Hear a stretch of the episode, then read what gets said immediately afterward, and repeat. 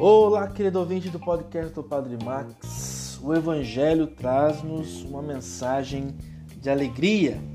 Ele vende todos os seus bens e compra aquele campo, como está em Mateus 13, 44 a 46.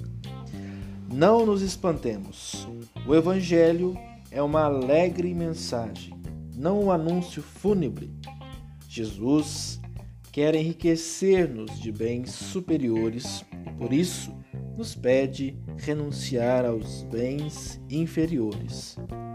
É uma renúncia, mas aquilo que não merece ser supervalorizado, porque é transitório.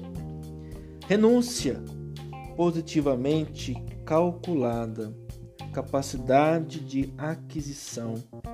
É preferir o mais, o melhor, é dar tudo pelo tudo. Eis porque é a alegria.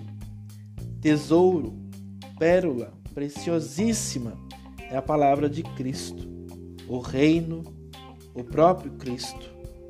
Dar tudo por ele é lucro, como diz Filipenses 3:8. Louvado seja nosso Senhor Jesus Cristo, para sempre seja louvado.